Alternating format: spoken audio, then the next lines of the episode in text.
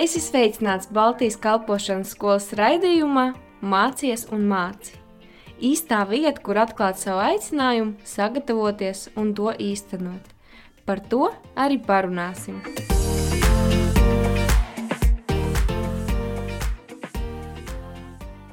Sveiki! Ar jums šodien kopā Sabīna Grigorjeva. Mēs jau kādu laiku esam sākuši rubriku Mans ceļš uz BSM kuras laikā intervējam 2021. un 2022. gada Baltijas kalpošanas skolas studentus. Un šodien uz interviju aicinājām māsu, meitu, manu draugu un kursa biedreni Baltijas kalpošanas skolas esošo studentu Lauru Zembahu. Čau, Laura! Čau, čau! Pastāst nedaudz par savu dzīvi, lai, lai klausītāji tev varētu labāk iepazīt. Tātad šobrīd esmu 27 gadus jauna. Nāk no tālsu puses, kur arī pabeidzu tālsu kristīgo vidusskolu.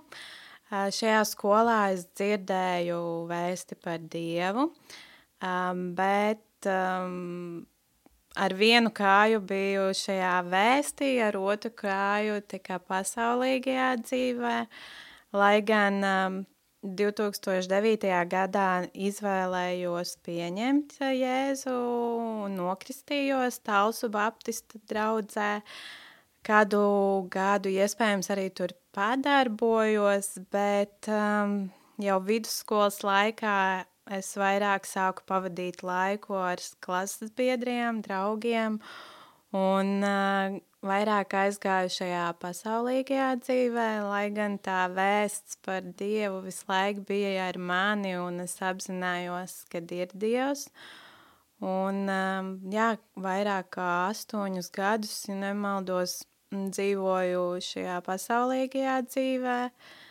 Biju viena, uzskatīju, ka es esmu viena, un brīžos, kad ir grūti, uh, Es atceros, jā, varu aiziet uz dievkalpojumu, noklausīties kādu vēstu, bet līdz galam es kaut ko nesatvēru un iekšēju es jūtos kā vientuļa, ka es visu smagumu nesu uz saviem pleciem. Un kad ir cilvēku nesaprašana, un iespējams es pati sevi nesaprotu, kāpēc es kā rīkojos vai ko domāju. Un, uh, Un uh, tad pienāca laimīgais 2020. gads, kas varbūt nebija laimīgs sakarā ar Covid, bet, um, lai gan es pirmo vēstu par to, ka man ir jā, jāzaudē darbu, es uztveru sāpīgi tikai tāpēc, ka kā es atradīšu šajā laikā darbu, kad visus atlaiž un uh, kas tālāk ar mani. Uh, Bet tad es ievilku elpu, sapratu, tagad man ir bišķiņ jāatpūšās, laiks sev, un uh, viss būs labi, tā arī darīju. Un līdz brīdim, kad es pavadīju laiku ar sevi un sapratu, ka uh, īstenībā tā kā es dzīvoju, es vairs nespēju nest to smagumu savī savā dzīvē. Un uh, es izvēlējos, jā, pagājušajā gada vasarā atgriezties pie Dieva un tiešām meklēt viņu tā pa nopietno. Hmm. Skaisti dzirdēt to, un es zinu, ka, ka tava māma arī ir liels palīgs tavā ticībā, un pastāst nedaudz par savu ģimeni. Cik bērni jūs esat un no kādas ģimenes tu nāc? Um, mani vecāki ir šķīrušies kopš, mm, ja nemaldos, man divu gadu vecuma. Uh, Um, es esmu uzaugusi kopā ar mammu, un um, mamma, jā, ir tātad kristīga, ticīga, bet tētis ne, nu, nav gan.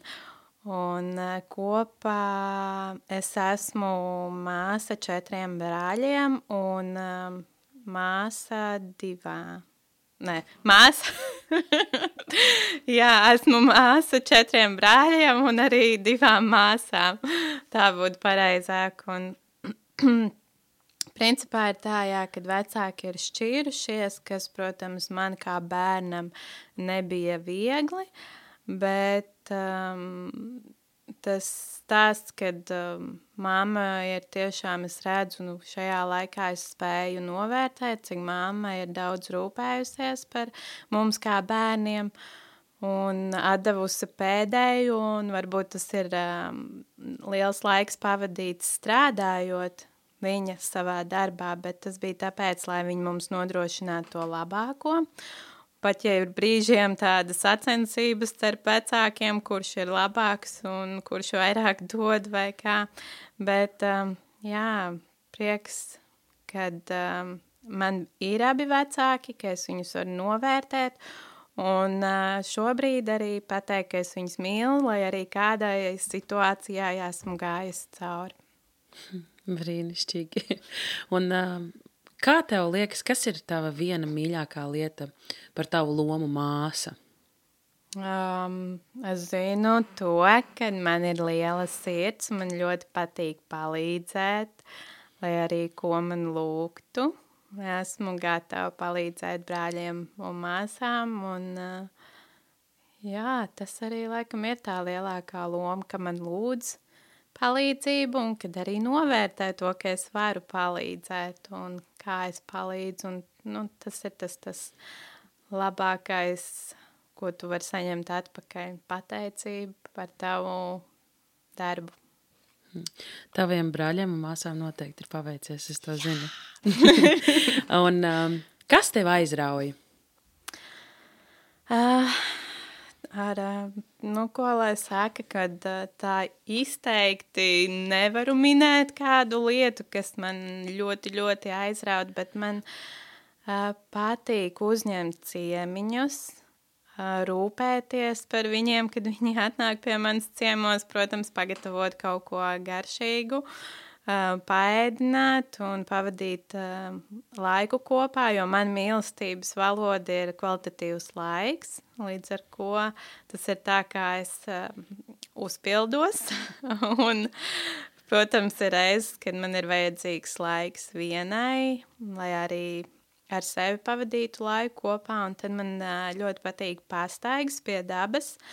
Tas ir vai nu mežā, vai arī gar jūru, un tā es relaksējos un baudu to dabas skaist, skaistumu, un, un tas viss kopā, kad tu tur vari būt un um, domāt, un uh, vienkārši būt ārpus šīm pasaules raizēm un uh, citām domām, un uh, Un vēl vasarā esmu paradusi skriet. Vasarā, tāpēc, ka man nepatīk augstums, līdz ar to es to saucu par vasaras skrējēju. Un uh, es skrienu, lai uzlabotu savu pašajūtu un arī izaicinātu sevi, jo bieži es esmu uzlikusi sev tādu teikt rāmīšus, ka es vairāk nevaru. Uh, Bet īstenībā skriešana ļoti labi parāda, ka tu vari pārvarēt sevi. Un, lai gan skolā es nevarēju apskriet ezeram vienu reizi apkārt, un tagad mans prieks un lepnums ir kaut vai es varu noskriet trīs kilometrus, un no trīs kilometriem jau ir uzauguši septiņi, par ko es esmu ļoti tiešām priecīga. Jo tas, ja tas ir arī skriešanā, nojaukt šos savus prāta barjerus, tad arī citās dzīves situācijās mums ir jācenšas no, no tā teikt, pavērst citu skatījumu un uh, atmest šīs ten, ka es nevaru, bet īstenībā tu vari. Jā, un uh, kā tev liekas, vai tava aizraušanās ir saistīta ar to, uh, uz ko Dievs tevi ir aicinājis. Piemēram, ciemiņu uzņemšana vai, vai šī skriešana, vai tu vari to izmantot savā aicinājuma īstenošanā? Es noteikti visu cieņu Dievam, lai viņš man ved uz to, kāds ir viņa aicinājums man, jo es pati netieku skaidrībā, kas tas varētu būt, bet eh, es ceru, ka šajā skolā es arī atklāšu, kas ir tas, dieva aicinājums, uz ko viņš mani virza, bet uh, noteikti, lai viņš lieto manu sirdi, jo man patīk dot, un tā es arī piepildos. Un, um, jā, kad man nav tā teikt grūti dot, protams, reizēm ir uh, jāiemācās, kā ir vislabāk pareizāk dot, ka tu ne tikai iedod, bet arī pastāsti to vēsti. Un tur man vēl vajag drosmi, jo man pat vajadzēja drosmi uz šo interviju. Nē, esmu pieradusi runāt par sevi, un es labāk runāju par citiem.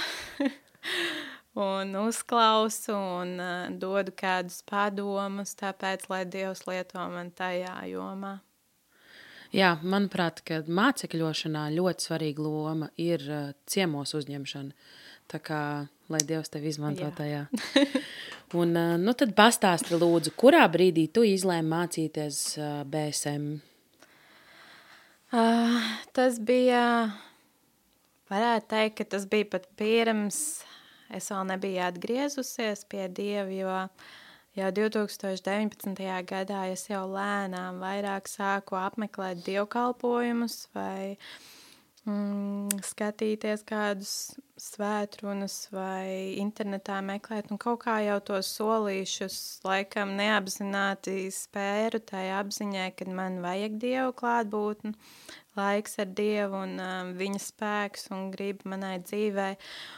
Un um, es kā jau palēnām biju gan aizgājusi uz Rīgas draudzes māju vietu un apmeklēju alfas kursus, bet kaut kā līdz galam kā nelikās, kad es sa satveru visu.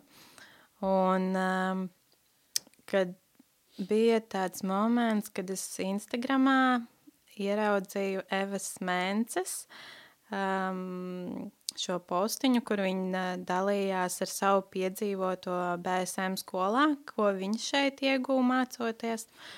Un tad es tā atceros, ka es nodomāju, būtu brīnišķīgi sakārtot pamatus, ka man to arī noteikti vajadzētu, bet nē, ko tad es man šobrīd ir darbs, un es taču nevaru pamest darbu un tagad gadu doties mācīties. Un tad es to domu tā, tā kā, nu, atstāju. Un Un tad pienāca tas 2020. gada um, skaistais laiks man, kad es zaudēju darbu. Un uh, es kā atpūtā pieņēmu un sapratu šo lēmumu, kad man jābeidz nest šis smagums uz saviem pleciem, jābeidz būt lepnai, un kad man ir tiešām nepieciešams Dievs. Un um, Tad es atminējos šo Evas um, stāstījumu, kuru, kad viņa minēja, cik ļoti viņa gūšos stiprus pamatus šajā skolā, un es sapratu, ka es viena pati netikšu galā, jo es esmu centusies savu dzīvi sakārtot, un kad nē, man ir jāzina, kā ir vēl kādi ir vēl citi ceļi, kā var dzīvot šajā pasaulē, jo es centos to darīt uz saviem pleciem. Man tas neizdevās, un tāpēc es gribu skaidrību, um, ko Dievs vēlās no manis, ko Viņš ir izdarījis manis dēļ, un es gribu satvert to tiešām pareizi, jo, jo iepriekš es to nebiju ieguvusi. Šīs ten atbildes, līdz ar ko uh, Es uh, pieteicos skolai, mājaslapā, un kopš tā brīža, kad es pieteicos, es visiem teicu, es eju, man vienalga, ko jūs sakiet, es iešu, un tas ir tas, kur es vēlos būt, un uh, līdz ar ko, protams, bija jācīnās ar kādu citu viedokļiem, bet es zināju, ka tas ir tāds mans stiprais pamats, kur es iešu, un uh, kāpēc man klausīties citu cilvēku dzīvēs, varbūt tas ir tā arī skaļi teikts, bet eh, kāpēc man klausīties cilvēku dzīvēs, kuri arī ir salauzti, kad, eh, kad eh, tas, ka viņi arī reizēm nezin, kāds ir tas pareizākais ceļš, pēc kura dzīvot, un, Un tā nu es nolēmu nākt un visu pārējos šo pusgadu, iespējams, kas man bija gads, pusgads, kas man bija jāpavada vēl līdz skolas sākumam, es pakārtoju visu tā, lai uh, septembrī sākt mācības skolā. Man gribas teikt, lai notiek pēc tavas ticības. Un um, kā tu domā, kas notiks ar tavu dzīvi pēc šī gada? Kādas ir tavas expectācijas? Mm, um, Ja godīgi, man tādas nav, un man nav nejausmas, kas notiks ar mani pēc šī gada, bet es zinu, ka šobrīd es esmu šeit, un es tik ļoti vēlējos būt šajā skolā, kad es cenšos uzņemt visas zināšanas, un es tiešām kladē cenšos pierakstīt visu, ko es vien varu saklausīt, kas mani uzrunā, lai pēc tam es varu atskatīties un atkārtot to. Un, jā, ka es gribu gūt šo skaidro priekšstatu par to, ko, kas ir Dievs, kāda ir viņa grība priekš manis. Un galvenais - atjaunot domāšanu. Un es esmu satvērus to, ka man ir noteikti tas jādara, lai mainītu savus priekšstatus. Un galvenais, es vēlos tādu stabilu pamatu, ka es pabeigšu šo skolu, lai es nebūtu turpat, kur es biju iepriekš, bet lai man ir šis stabilais pamats dievā un uh, lai manu ticību nevarētu izšaubīt un uh, kā arī noteikti saprast savu identitāti, kas es esmu, kas es esmu dievā. Un, uh, ja runājam par uh, par darbu un par uh, dzīvesvietu vai par kaut kādām tādām pasaulīgiem uztraukumiem, es ticu, ka uh, Dievs par to parūpēsies, jo šobrīd galvenais ir meklēt Dievu valstību. Un, un um, jā, laikam tas arī ir tā. Kas meklē, tas atrod. un, uh, nu, Pastāst man, lūdzu, kur tu sevi redzi pēc desmit gadiem? Tas tāds tāls ceļš, bet varbūt tev jau ir kāda doma.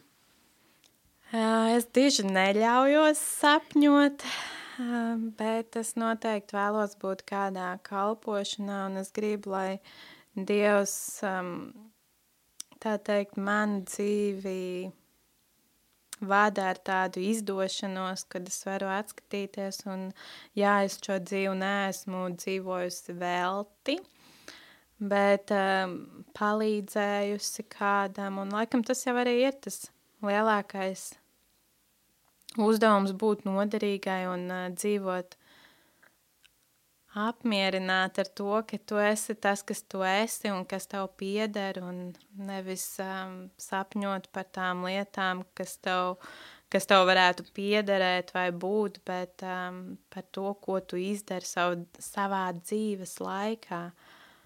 Un, kā, protams, vēlme ir pēc ģimenes un, un, un, un, un, un tādām varbūt materiālākām lietām, bet tas būtu Es zinu, ka tas nāks. Galvenais būt pat, pateicīgai par to, kas tev ir šobrīd. Un, uh, jā, galvenais mīlēt un būt kopā un uh, izveidot uh, brīnišķīgu ģimeni un varbūt arī tāds sapnīts, tā kā mani vecāki bija šķīrušies. Nu, es tiešām, lai Dievs man dod tādu uh, um, vīru, ar ko es varu izveidot uh, labu laulību, lai mani bērni atkal uzaugtu laulībā. Tu saki, ka tu neļauj sev sapņot, bet es dzirdu kādus ļoti skaistus sapņus. Varbūt, ka tev ir vēl kāds mazs sapnīts, kas tev ir aizķēries sirsniņā. Mm, varbūt tas varētu būt par ceļošanu. Uh, būšu pieticīga. Man pietikt, ja es aizbrauktu uz Santorīnu jo man mīļākā krāsa ir zila un balta, un es vienkārši gribētu paceļot, pabaudīt to dieva dabu, ko viņš radījis, un, un tvērt iespaidus, jauns piedzīvojumus, jo es nevaru teikt, ka es līdz šim būtu daudz ceļojusi, nav tā, ka es neesmu, bet varbūt savādākos apstākļos, un ja tas būtu tādā pilnīgā ceļojumu apskates režīmā, nedomājot par darbu vai par citiem kādiem jautājumiem, tad tas būtu brīnišķīgs sapņu piepildījums. Super, lai tev izdodas. Tātad, un tagad kādi nedaudz ātrāki jautājumi. Dziesma, kas uzlabo tavu noskaņojumu. Fils Vikmans, House of the Lord. Kaut kas smieklīgs, no kā tev ir bail? ar sērkociņu aizdedzināt gāzes plīti. uh, mīļākais filmas žanrs? komēdija un drāma. Ja tu varētu ēst vienu ēdienu visu atlikušo dzīvi, kas tas būtu par ēdienu? Mm, augļi. Atvaļinājums pludmalē vai kalnos? Kalnos. Smarža, kas tev atgādina bērnību? Mm, mamma sādas smarža. Kaķi vai suņi? Suņi. Mīļākais gada laiks? Nav viens, jo katrā var atrast kaut ko brīnišķīgu. Tu esi introverts vai ekstraverts? Draudzībā ar cilvēkiem vairāk ekstraverta, bet, kad jārunā par sevi, introverta. Un kas ir tas, ko tu visaugstāk vērtē savos draugos?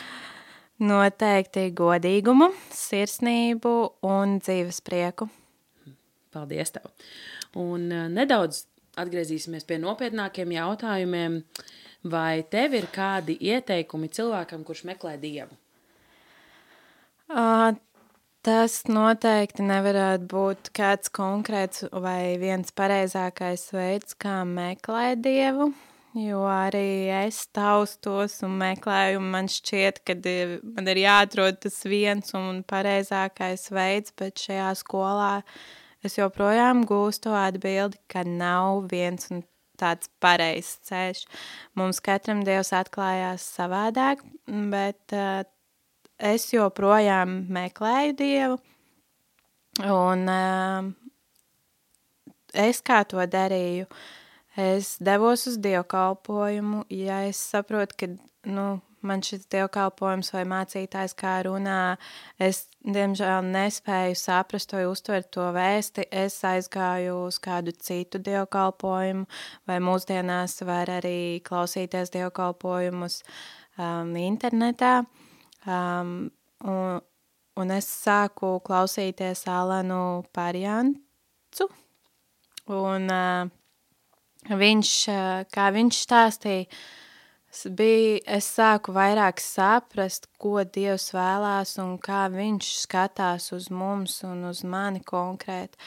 Um, bet uh, es arī klausījos kristīgā rādījā raidījumus. Iespējams, to arī nesapratīs viss raidījums, par ko viņi runā.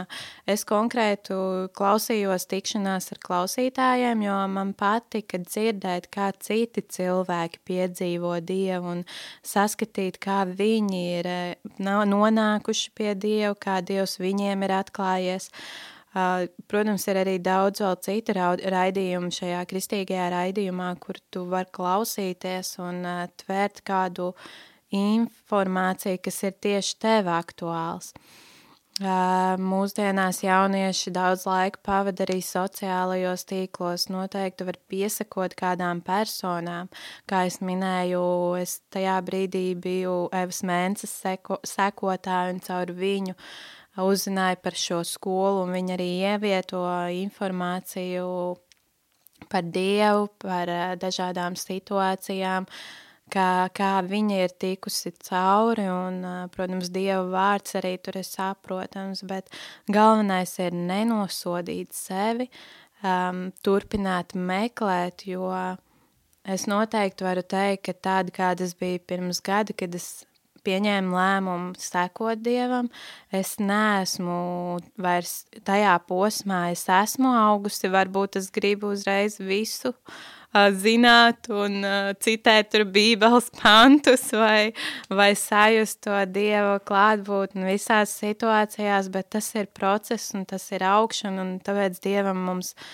Dievs mums ir katram savu ceļu sagatavojis, caur kuru mēs mācīsimies un uh, sapratīsim kas viņš ir un kā viņš mūs redz.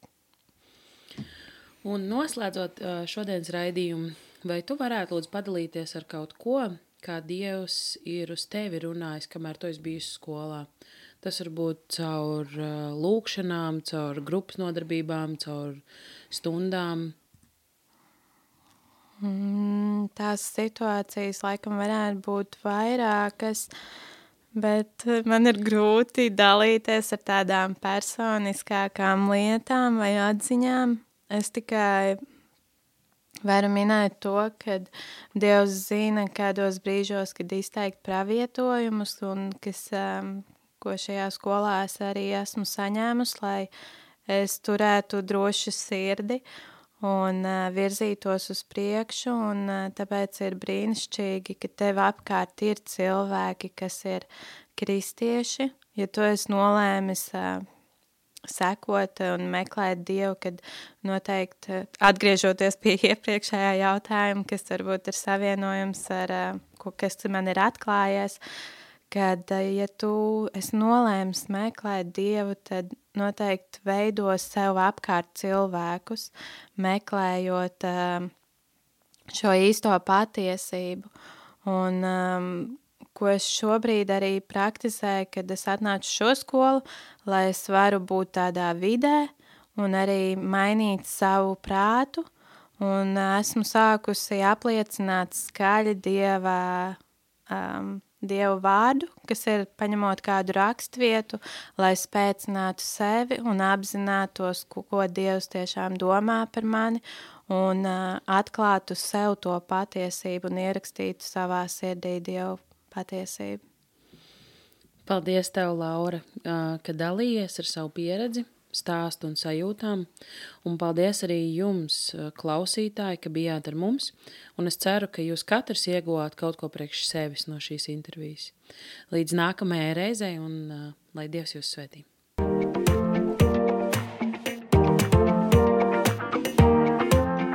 Tu klausījies Baltijas kalpošanas skolas raidījumā Mācies un māci. Dieva gudrībā un viņa vadībā tevai dzīvei ir nozīme.